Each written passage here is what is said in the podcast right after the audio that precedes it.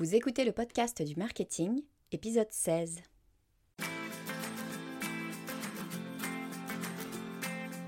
Bonjour et bienvenue. Je suis Estelle Ballot et je suis ravie de vous recevoir sur le podcast du marketing. À chaque épisode, je vous propose d'analyser les techniques marketing qui marchent, pas à pas et très concrètement, pour développer votre activité. De nombreuses créatrices d'entreprises que je rencontre me disent avoir le même problème elles sont super motivées, elles croient fond en leur projet, elles savent que leur marque a du potentiel, mais elles ont le sentiment d'être perdues. La réalité, c'est que bien souvent, on sait ce qu'il faut faire, mais prise par le grand tourbillon de la vie, bah, on n'y arrive pas. Alors, il ne faut pas négliger ce qu'est notre quotidien de créatrice d'entreprise. D'abord, il y a le travail. Et ça, ça veut dire effectuer toutes les tâches nécessaires au bon fonctionnement de son entreprise et puis à l'entrée de l'argent. Alors évidemment, elle varie selon votre activité, mais en général, vous avez euh, bien les réponses euh, aux divers emails, euh, l'administratif comme les devis et les factures par exemple, le service après-vente qui peut vous prendre un temps fou, et pour beaucoup, il y a aussi la fabrication parce que je sais que beaucoup d'entre vous font tout de A à Z. Et ça, c'est quand vous consacrez 100% de votre temps professionnel à votre entreprise. Mais dans de nombreux cas, ben, vous n'avez pas encore quitté votre emploi salarié et vous cumulez les deux, souvent tard dans la nuit. Et puis bien sûr, à tout ça s'ajoute la vie privée. Alors il y a les sorties, les copains, la vie amoureuse et puis souvent les enfants. Bref, il y a de quoi y perdre son latin. Alors dans l'épisode d'aujourd'hui, je vous propose de lister ensemble les éléments prioritaires sur lesquels travailler pour construire une marque et une stratégie digitale efficace. Alors on réglera pas tout d'un coup de baguette magique, parce que le quotidien est là et il restera là, mais vous aurez une feuille de route des éléments pour lesquels il est primordial que vous vous dégagiez du temps. Et pour vous faciliter un peu la vie, je vous ai préparé un document dans lequel vous retrouverez toutes ces étapes avec un calendrier pour structurer votre travail. Pour le télécharger, rendez-vous sur lepodcastdumarketing.com slash cadeau 16. Alors bien sûr, Libre à vous de le modifier, de décaler les échéances. L'important, c'est que vous sachiez ce que vous avez à faire et que vous notiez dans votre agenda des plages de travail dédiées à ces tâches. C'est le seul moyen d'avancer et croyez-moi, ça va considérablement améliorer votre efficacité. Mais avant de rentrer dans le vif du sujet, je voudrais vous présenter Switchy qui sponsorise cet épisode pour m'aider à financer le podcast. Je vous ai déjà parlé de Switchy, je vous rassure, je ne vais pas vous en parler à tous les épisodes. Switchy, c'est un service de permanence téléphonique particulièrement adapté aux petites entreprises. Pour qui manquer un appel, ben, ça veut souvent dire manquer un client. Le principe est ultra simple. Vous vous inscrivez sur le site switchy.pro, ça s'écrit S-W-I-T-C-H-Y.pro, et vous choisissez d'être en statut joignable ou injoignable. Si vous êtes injoignable, vos appels sont transférés à un opérateur Switchy qui a toutes les informations concernant votre société et vos salariés si vous en avez. Donc l'opérateur se présente comme faisant partie de votre société, ce qui est quand même beaucoup plus agréable que de se faire transférer je ne sais où. Donc il indique que vous n'êtes pas disponible, il prend un message et puis il vous le transmet euh, ensuite par email. C'est simple et c'est efficace. Le client se sent pris en compte et puis vous, vous connaissez le niveau d'urgence de l'appel, ce qui vous permet de réagir rapidement si besoin. Et ce que je trouve vraiment bien, c'est que le service est flexible. Vous l'activez exactement quand vous voulez, en un clic sur le site, vous passez de joignable à injoignable. Donc c'est un service que vous pouvez utiliser régulièrement si vous avez des plages horaires où vous n'êtes pas disponible, ou alors ponctuellement, par exemple pendant vos vacances ou quand vous rentrez en réunion. Et pour que vous puissiez tester leur service sans contrainte, Switchy vous offre vos 10 premiers appels, et puis comme vous écoutez le podcast du marketing, bah, vous avez le droit à 10 appels supplémentaires avec le code parrainage LPDM. LPDM pour le podcast du marketing. Donc ça vous fait 20 appels gratuits, donc pas de raison de s'en priver. Je vous mettrai le lien dans les notes de l'épisode, mais vous pouvez trouver leur site sur switchy.pro, s w i t c h. Alors pour revenir à notre sujet du jour, à savoir comment remettre votre marque sur les rails, je vous propose qu'on identifie ensemble les six piliers à travailler pour faire tourner votre activité. Alors, ça ne veut évidemment pas dire qu'il vous suffit de faire ces six choses pour gagner votre vie, ce serait trop beau. Mais disons que si vous croulez sous les choses à faire et que vous ne savez pas par où commencer pour structurer votre activité, ces six piliers devraient largement vous aider. L'idée, c'est de les considérer comme six modules, six ateliers de travail à prévoir dans votre agenda. Alors vous pouvez les étaler sur quelques semaines ou sur quelques mois, comme vous voulez, mais en tous les cas, vous savez qu'en plus du travail quotidien nécessaire pour faire rentrer l'argent dans votre entreprise, c'est-à-dire principalement délivrer votre service ou votre produit, eh bien en plus de ça, il vous faut vous dégager du temps pour clarifier ces six piliers. Alors ils vous permettront de structurer vos actions et vos décisions stratégiques. Donc croyez-moi, c'est tout sauf du temps perdu et en plus de ça, il y a des chances pour que ça vous ouvre au fur et à mesure bah, de nouvelles perspectives. Alors le tout premier pilier, c'est la marque. Pourquoi la marque est si importante? On en a déjà parlé. Moi, c'est quelque chose qui me tient énormément à cœur. La marque, c'est l'image de votre société. C'est la personnification de votre société. En fait, c'est véritablement un élément de reconnaissance. C'est ce qui fait qu'on va savoir que vous êtes vous et ça va avoir une influence directe sur quasi tous les éléments de votre stratégie. Alors la première chose à définir pour sa marque, c'est ce qu'on appelle son territoire de marque. Son territoire de marque, ben, ça veut dire euh, définir son marché. Euh, ça paraît bête comme ça, hein, mais il faut vraiment vous poser la question, quelle est votre activité? Je vous donne un exemple. Mettons que vous êtes créatrice de sacs. Alors, ben, on peut se poser la question, quel est votre marché? Mais En fait, il peut y en avoir plusieurs, donc il va falloir choisir. Votre marché, ça peut être la mode, ou alors ça peut être les sacs à main, ça peut être les accessoires de mode, et puis ça pourrait, pourquoi pas aussi, si vous faites ces sacs à main à la main, ça pourrait être l'artisanat ou l'artisanat de mode. Ça peut être la maroquinerie. Enfin bon, je vous laisse imaginer tous les éléments, mais en tout cas, c'est à vous de décider, ben mon marché, moi, je veux lui donner cette délimitation géographique. Et ça, ça va vous permettre une chose ultra importante, en fait, ça va vous permettre de définir qui est votre concurrence. Parce que votre concurrence va pas être la même si votre marché c'est la mode ou si votre marché c'est euh, la maroquinerie artisanale. Parce que la mode, bah, il y aura HM, Zara et je ne sais qui. Et la maroquinerie artisanale, alors je ne suis pas spécialiste de la maroquinerie, mais ça va être des petits créateurs comme par exemple Fauvette Paris ou Samira Buchy New York, qui se trouve euh, être une des auditrices du podcast. Donc voilà, c'est important de définir quel va être votre marché parce que ça va vous permettre de définir qui est votre concurrence. Vous allez pouvoir identifier réellement mais face à qui vous travaillez. Un autre élément extrêmement important de la marque et qu'on a tendance à oublier, c'est ce qu'on appelle l'USP. L'USP, ça veut dire Unique Selling Proposition. En gros, c'est votre argument clé, ce qui fait que vous êtes différente des autres. En fait, c'est votre promesse. Qu'est-ce que votre marque apporte?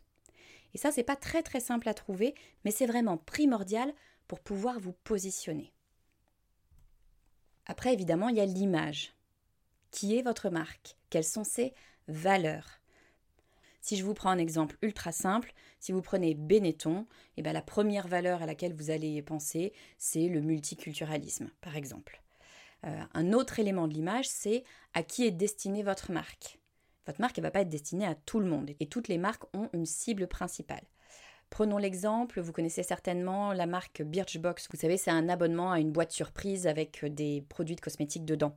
Donc Birchbox, je ne suis pas une spécialiste, je ne travaille pas pour eux mais on peut imaginer que euh, Birchbox est destiné à des jeunes femmes plutôt citadines, euh, cadres, euh, coquettes et puis curieuses. Bon voilà. En tout cas, il va falloir définir comme ça assez précisément à qui est destinée votre marque.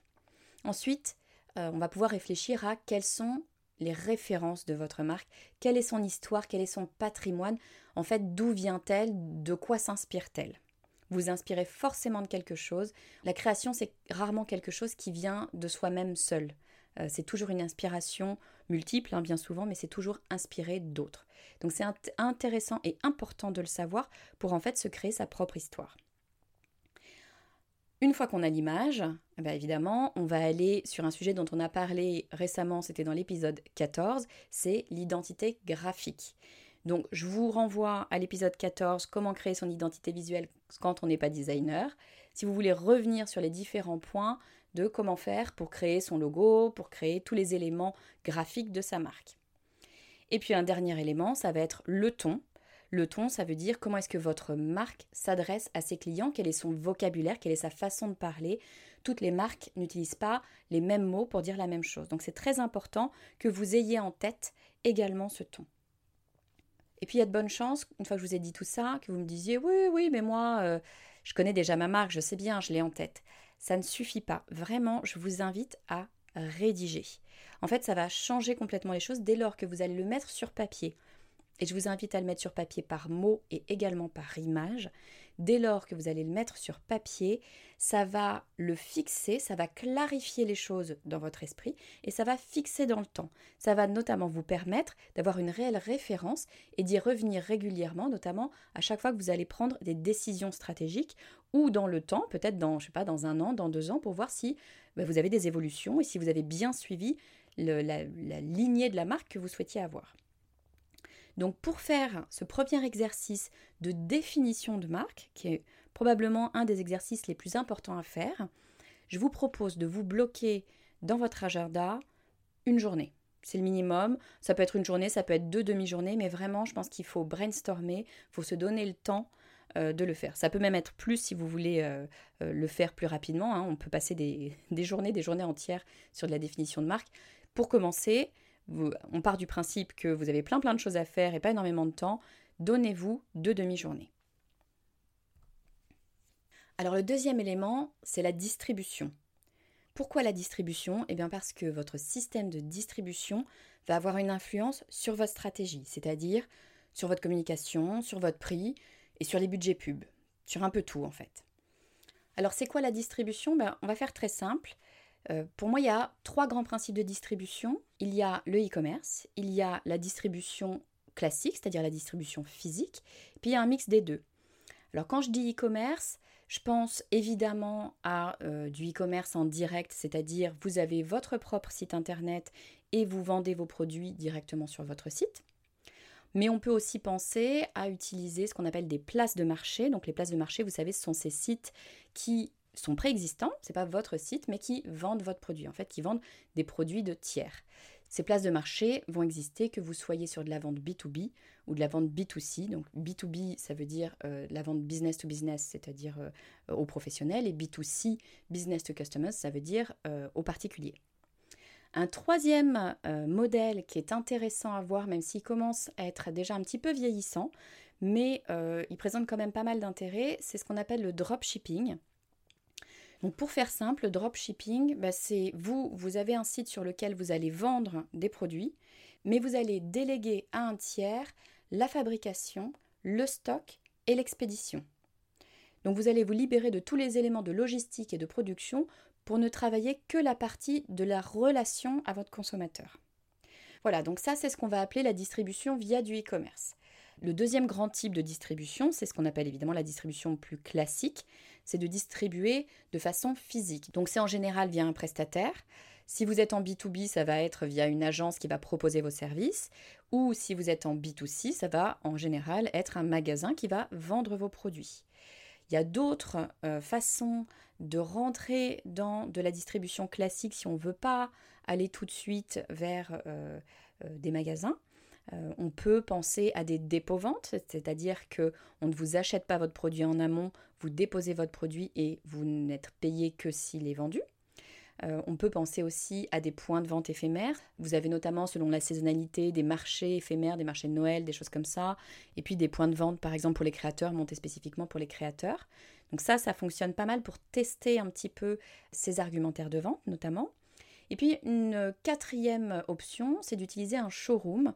C'est très intéressant notamment pour les entreprises qui font de la personnalisation, qui donc ne peuvent pas vendre immédiatement euh, leurs produits sur place. Euh, ben, ça permet de montrer ce que vous savez faire, ça permet à votre client peut-être de toucher, de voir le produit, de discuter avec vous avant euh, d'acheter. Ce qui est toujours un petit peu compliqué parfois avec le e-commerce. Donc c'est un peu un entre-deux. Et puis enfin, bah, la troisième stratégie de distribution, c'est de faire un petit peu un mix des deux. C'est probablement une bonne idée sur beaucoup de marchés de réfléchir en tout cas à l'opportunité d'avoir un mix des deux. Ça permet tout simplement de ne pas mettre ses œufs dans le même panier. Donc vous allez me dire que pour ce qui est de la distribution, très probablement, vous avez déjà une petite idée de ce que vous voulez faire. Donc ce n'est pas nécessairement un atelier sur lequel vous allez passer énormément de temps. Peut-être l'étape sur laquelle vous allez devoir travailler un petit peu, ça va être la recherche de distributeurs.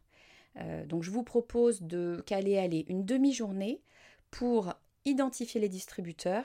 Et puis après, selon la quantité bien évidemment de distributeurs que vous aurez trouvés, eh il va falloir se caler du temps pour les contacter et puis évidemment approfondir la relation et voir si ce sont des personnes, des gens avec qui vous avez envie de travailler. Alors bien sûr, l'ensemble de votre stratégie va être adapté en fonction du type de distribution que vous allez choisir. Vous n'allez pas avoir le même ton et vous n'allez pas utiliser les mêmes médias selon que vous êtes en e-commerce ou que vous êtes euh, dans un magasin, selon que vous visiez des professionnels ou des particuliers. Donc c'est vraiment un élément à réfléchir en amont pour pouvoir construire l'ensemble de sa stratégie. Troisième pilier, justement, ça va être le choix des médias de communication. En fait, il y a plein d'endroits sur lesquels vous allez pouvoir communiquer. Il va falloir choisir ceux qui conviennent à votre marque et à votre système de distribution. Pour vous en citer quelques-uns, bah, les médias, il va y avoir les réseaux sociaux, c'est souvent le premier auquel on pense. Il va y avoir pourquoi pas la presse. Je ne vous parle pas de la télé ou la radio parce qu'on parle souvent de budgets qui sont un petit peu trop, trop élevés, en tout cas quand on démarre son entreprise, mais pourquoi pas après tout. Un autre média, bien ça va être pourquoi pas votre entourage. Euh, ou vos clients, de les utiliser comme ambassadeurs. Ça peut être un très bon moyen de faire connaître votre marque. Et puis de façon plus classique, eh vous allez avoir la communication payante, c'est-à-dire la publicité. On peut aussi penser à participer à des événements spécifiques, ce qu'on appelle des événements de réseautage, mais qui peuvent vous ouvrir beaucoup de portes. Et puis pourquoi pas participer à un salon, ce qui va vous permettre de présenter vos produits à votre audience en direct. Et bien sûr, communiquer sur tous ces médias, eh ben, ça va avoir un coût. Ce qui m'amène à vous parler du quatrième pilier qui va être fixer votre prix de vente. Et pour fixer votre prix de vente, bien évidemment, il va falloir savoir combien va vous coûter votre produit à fabriquer ou à concevoir, peu importe, et combien vous voulez vous rémunérer, ça c'est un petit peu la base, mais il va falloir intégrer les éléments de distribution et de coûts médias parce que ça va être des éléments très certainement qui vont vous être facturés. Donc pour vous donner une idée des grands types de coûts, ben, si vous partez sur de la distribution classique, c'est-à-dire que vous voulez vendre un produit physique en magasin, il faut savoir qu'en France, ça dépend évidemment de votre marché, mais grosso modo, un magasin va appliquer un indice 2 à 2,5 sur son prix d'achat. C'est-à-dire que si vous vendez à un magasin un produit 100 euros, eh bien lui, il va le vendre 200 à 250 euros. Donc ça, il faut le prévoir vraiment dans votre construction de prix, parce que, in fine, c'est le prix que va payer votre consommateur. Donc il faut l'intégrer, et puis c'est aussi la rémunération que va demander le distributeur pour justement distribuer votre produit. Donc c'est primordial de l'avoir en tête. Quand on parle du e-commerce, on a souvent le sentiment que c'est génial le e-commerce parce que justement j'ai pas de coût de distribution. Attention, c'est pas tout à fait vrai. Ce qui est vrai, c'est que vous allez être plus libre certainement euh, sur le e-commerce. Vous allez pouvoir vous-même décider combien vous voulez investir. Il n'empêche que pour être visible sur le e-commerce, c'est-à-dire pour distribuer votre produit, eh bien à terme, il va falloir faire de la pub. C'est très rare que seul le bouche à oreille fonctionne. C'est génial quand c'est le cas, mais bien souvent, il faut investir à un moment donné. Donc c'est aussi quelque chose à prendre en compte. Et puis, si vous avez euh, décidé de participer à un salon, par exemple, ben, un salon, c'est rarement gratuit. Donc il va y avoir des frais de participation et puis il va également y avoir des frais de matériel. Il va falloir que vous pensiez à euh, tout le matériel d'exposition et puis au transport jusqu'au salon et puis à l'hôtel euh, probablement parce que ça va peut-être durer sur, je ne sais pas, trois jours. Donc tous ces coûts-là sont des coûts non négligeables à prendre en compte, à fixer et à intégrer à votre construction de prix. Le cinquième pilier, bah, c'est évidemment un pilier qui, moi, m'est cher, c'est le digital. Une fois que vous avez construit tout ça, que vous savez quelle est votre marque, quelle est votre distribution, sur quels médias vous voulez aller et quel est votre prix, quel est votre budget également, eh bien, vous avez euh, toutes les cartes en main et vous pouvez, à mon sens, commencer à construire votre site internet. Je dis construire votre site internet parce que je pars du principe que si vous écoutez le podcast du marketing, c'est qu'il y a de bonnes chances que vous travaillez sur du digital et que donc vous ayez un site internet ou vous ayez l'intention d'avoir un site internet. Donc pour moi, le digital, c'est vraiment l'un de nos six piliers, c'est le cinquième. Si vous ne savez pas comment faire pour construire votre site, si ça vous fait un peu peur, si vous avez peur de dépenser trop d'argent, euh, trop de temps dedans, je vous conseille les épisodes 11 et 12 du podcast du marketing dans lequel je vous explique comment faire, quels sont les grands éléments à avoir en tête pour construire votre site internet à moindre coût. Deuxième élément primordial du digital et qui va euh, vous permettre d'exister et de toucher vos clients, ça va être la construction de votre mailing list, c'est-à-dire la liste des emails de votre audience. Pour construire cette mailing list, il y a un prérequis, c'est la création de contenu de qualité et régulier. Je le dis tout le temps, je ne cesse de le répéter, c'est la base et c'est extrêmement important. Pour vous aider dans cette euh, démarche, euh, moi je vous conseille vraiment d'avoir un planning éditorial pour pouvoir savoir en amont ce dont vous allez parler et éviter le syndrome de la page blanche. On en a parlé dans l'épisode 9. Euh, vous avez d'ailleurs un planning éditorial à télécharger si vous allez sur le podcast du marketing.com slash cadeau 9, donc n'hésitez pas. En tout cas, il vous faut planifier les éléments de contenu que vous allez programmer moi, je vous conseille toutes les semaines ou toutes les deux semaines. Plus, si vous pouvez, c'est encore mieux. Donc une fois que vous aurez votre contenu, il bah, va falloir faire savoir à votre audience que le contenu est là. Donc je vous invite à créer une newsletter. C'est pareil, il y a plein d'outils différents qui vous permettent d'envoyer des newsletters très simplement et de bonne qualité. Moi je travaille avec Mailchimp, mais sincèrement il y en a plein plein d'autres. Donc regardez ce qui vous vous convient. Et troisième élément qui est ultra important pour récupérer ces adresses email, parce que in fine c'est quand même ça le but, c'est de connaître mieux votre audience et de pouvoir lui parler directement. Et donc pour récupérer ces adresses email, je vous invite à avoir un lead magnet, on en a parlé dans l'épisode 6, et une très belle landing page, on en a parlé dans l'épisode 15. Donc je vous laisse euh, vous référer à ces différents épisodes, je vous mettrai tous les liens dans les notes de l'épisode, pas de souci, pas besoin de prendre des notes là tout de suite. Euh, mais en tout cas, voilà, je vous laisse retourner sur ces différents épisodes pour voir le détail. Une fois qu'on a notre euh, site et une fois qu'on a notre mailing list ou une mailing list qu'on considère suffisamment conséquente, avec un bon lead magnet et une bonne landing page, c'est je pense à mon sens seulement à ce moment-là qu'il faut commencer à se poser la question de la publicité. Tant que vous n'avez pas un bon lead magnet, sincèrement, évitez de dépenser trop d'argent en pub parce que la réalité, c'est que vous allez faire venir des gens sur votre site et ils vont repartir aussi sec. Donc ça vous aura apporté un petit peu de notoriété, ça vous aura fait plaisir parce que vous aurez vu les stats de votre site monter. Mais la réalité, c'est que les gens, il y a très très peu de chances qu'ils reviennent d'eux-mêmes. Donc il faut vraiment avoir une landing page et un lead magnet qui fonctionne. J'en arrive à notre sixième pilier essentiel pour remettre votre marque sur les rails, c'est la stratégie de communication. Donc une fois qu'on a notre marque, c'est-à-dire notre message et notre cible, qu'on a notre distribution, les médias sur lesquels on veut communiquer, un budget et un site vers lequel renvoyer euh, notre audience, eh bien on va pouvoir créer une véritable stratégie de communication. C'est super important parce que si vous partez dans tous les sens, vous allez vous retrouver dans le même problème que d'habitude, vous allez tester plein plein plein plein plein de choses et vous n'allez pas réussir à identifier ce qui fonctionne vraiment pour vous. Donc donc je vous invite vraiment à créer différentes campagnes et à identifier pour chaque campagne une cible bien spécifique. Cette cible, ça peut d'ailleurs être une sous-section de votre cible globale. Et elle va varier en fonction de la distribution que vous avez choisie, évidemment. Si vous êtes sur de la distribution classique, vous allez probablement avoir de la communication vers votre client final, la personne qui va acheter votre produit in fine, mais vous allez également avoir une communication vers les différents magasins que vous souhaitez cibler. Donc il faut bien penser à ces différentes cibles et ces sous-sections de cibles.